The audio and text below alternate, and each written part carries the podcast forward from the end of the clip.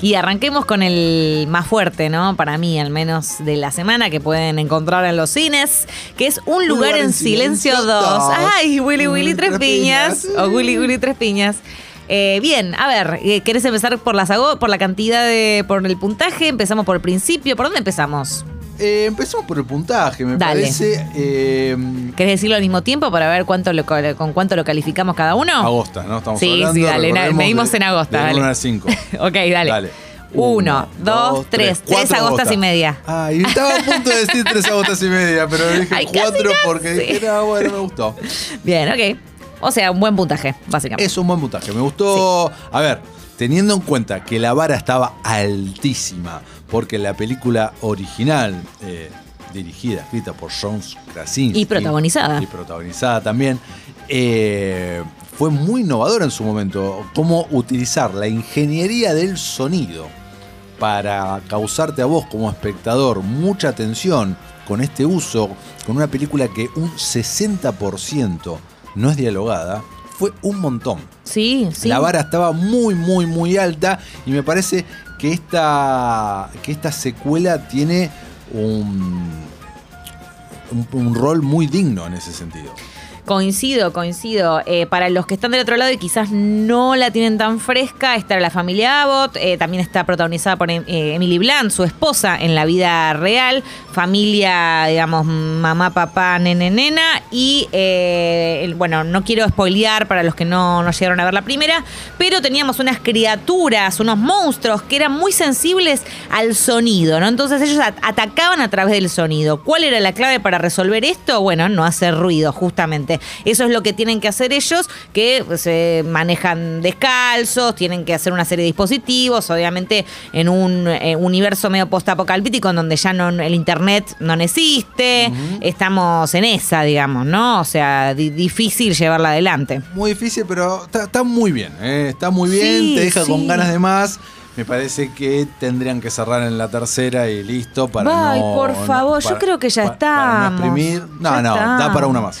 Da para una más, da para una más. Me gusta la duración, porque no es, eh, creo que dura una hora cuarenta, una cosa así, que es una duración justa, está bien, porque si es un poco más ya decimos, bueno, ¿cuánto no golpe de efecto y sensación de tensión increyendo vamos a tener acá en esto? Está perfecta. Me- eso me parece maravilloso. Tiene tres, cuatro momentos que también muy bien logrados. Está Cillian Murphy, que su, inter- su digamos, aparición, su introducción eh, está muy natural, muy orgánico.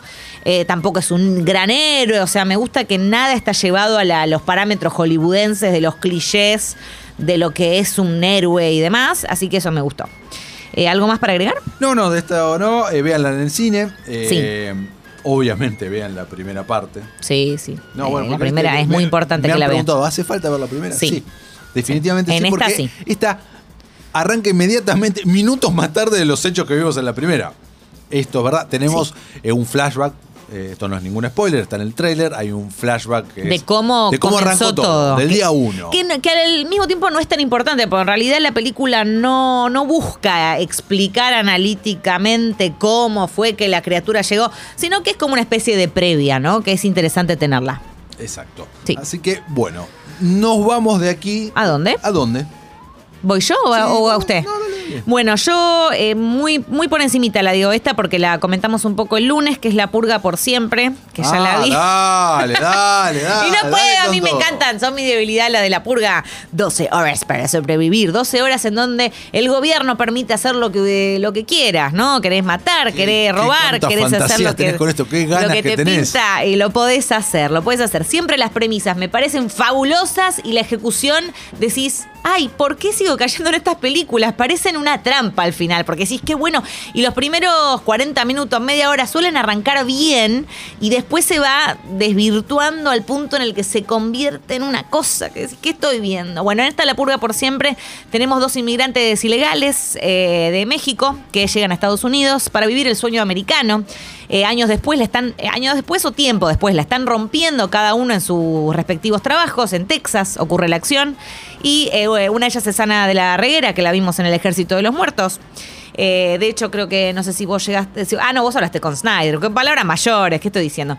Eh, bien, entonces tenemos estos dos personajes que se enfrentan a su primera purga. Imagínate llegar de afuera. Me parece muy interesante, ¿no? Traer a dos personajes de afuera que por primera vez experimentan lo que Comparten es. una purga. Claro, ¿cómo es vivir la purga? Como viste cuando vos vas, si estás de casualidad en Estados Unidos y tenés Y tu te día toca. de acción de gracias. Ahí va. Bueno, acá una purguita. La purga, les toca la celebración de la purga, obviamente con miedo lo encaran porque imagínate, ¿no? Una purga no es cualquier cosa, no es moco de pavo, no es Navidad. Eh, entonces, este, lo loco de la ¿Vos historia... serías una buena purguista? No, para nada, ¿eh? Yo sería de las que baja todo, Todo. y me pongo Netflix y, Ten- o cualquier cosa y ¿Tendrías un buen sistema de me voy a dormir. en tu casa? Sí, el mejor. El mejor. No, no, o trataría a toda costa. No, no, no, sería terrible. No, no me gustaría salir bajo ningún punto de vista. Pero ¿sabes qué? Yo no me organizo muy bien con los tiempos. Entonces lo que me da miedo es que me pase como le pasa a algunos que, viste, se quedan con la na- justo cargan nafta media hora antes, ponele. Pero eso no entiendo eso. Yo tampoco lo Ya entiendo. sabés, Qué todo, mal te organizas, todo el año, ¿eh? qué mal organizado Sí. tenés que ser para que justo ese día da. Yo digo, pero ¿sabes que hay gente que es así? Y yo un poco no me no tengo Vos lo del sos un tiempo. poco me- así, sí. un- contagiada, ¿no? A través de los años. Basta de poner esa excusa Bueno, de contagiada, verdad, Lucía. Sos así, punto. Dejá de echar Bueno, no, culpa. no, quizás me, ¿entendés? Quizás caigo en esa. Y es como que termino acá y digo, ay, qué mal me organicé, en fin. Y caí en la purga. Bueno, ¿qué pasa? ¿Cuál es lo no, qué es lo novedoso en este caso? Y ya con esto cerramos. ¿Qué es? Que la purga sucede, pasa, estos dos personajes la atraviesan, la sobreviven, obviamente refugiados en otro lado, todo re bien. Pero la película se llama La Purga por siempre. O sea que acá tenemos rebeldes, resistencia, gente que decide seguir purgando, a pesar de que ya terminó el horario de la purga. Entonces eh, se arma un despelote bárbaro, ¿no? Imagínate. Está todo el mundo purgando igual. ¿Esto sigue, Lu? Y sí, No, sí. Me no. encanta porque el guionista y creador de las primeras dijo, esta va a ser la última. Y después, acto seguido, corte A, dijo, en realidad tengo más ideas, así que no va a ser la última. Bueno, vamos a robar con la purga, mucho más se ve. Eh, la purga por siempre. Yo le pongo dos agostas. Dos agostas Bien. a la purga por siempre. Siga usted. Eh, y es imposible esta semana no hablar, ya lo ticiamos un poco en la nota con Anan Sabak, de Ocupas, Ocupas. Que eh, no lo hablamos aquí todavía. El viejo nuevo estreno. El viejo nuevo estreno, esta serie del año 2000, que es como verla por primera vez, eh, por primera vez, otra vez, eh, ahora en Netflix. Esto fue anunciado el año pasado, este año vimos imágenes porque fue remasterizada y realmente es muy, muy, muy notorio el cambio, el upgrade de calidad de imagen y sonido. ¿No? Eso por un lado y por otro lado la música, que es hiper interesante eh, hablar un poco, de, un poco de eso porque la, la serie, si vos la viste en la TV pública, en ese momento Canal 7, en el año 2000, en un capítulo podías escuchar a los Rolling Stones, los Beatles, The Who, The Clash, etcétera, etcétera, etcétera, etcétera, y ahora no. No, ¿Y, es-.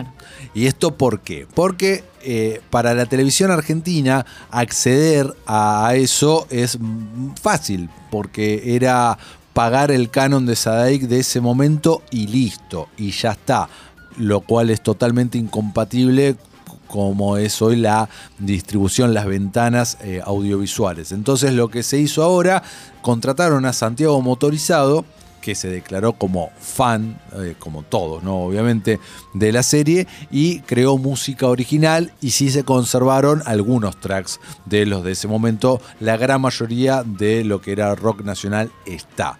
Y eh, así se le dio mm, renacimiento a, a este nuevo Ocupas Reloaded que mucha gente está descubriendo por primera vez en Netflix, estos 11 capítulos de 40 minutos de duración cada uno, protagonizado por Rodrigo de la Serna, Diego Alonso eh, y demás elenco, sobre este grupo de personas, el personaje de la Serna, en los primeros minutos ya le pega un laburo, que es cuidar una casa que había sido recientemente evacuada, ¿no? Era una casa ocupada y él la tiene que cuidar y le dicen que no lleve gente no lo cumple y ahí se forma este entrañable grupo de amigos que viven un montón de cosas, un montón de cosas muy paradigmáticas que véanlas, no vamos a comentarlas acá. Podríamos hacer un lunes retro de Ocupas, ¿eh? 100%. 100%, ahí va, ahí va. ¿Te parece que cerremos entonces con Ocupas? Estos son los estrenos y novedades de la semana. ¿Tiene alguno más rapidito para comentar? ya lo hablamos la semana estamos pasada. a cerrar. No, no, lo hablamos la semana pasada, pero vamos a hablar cuando termine White Lotus. Bien, de White Pero- Lotus. pero cuando termine. Cuando termine, y recuerdo, sí, que In the Heights está ahora en HBO Max, así que la pueden encontrar por ahí. Listo, ya está, pasaron 35 días. Sí, ahí va, 35 días, Tuki, ya la pueden encontrar ahí.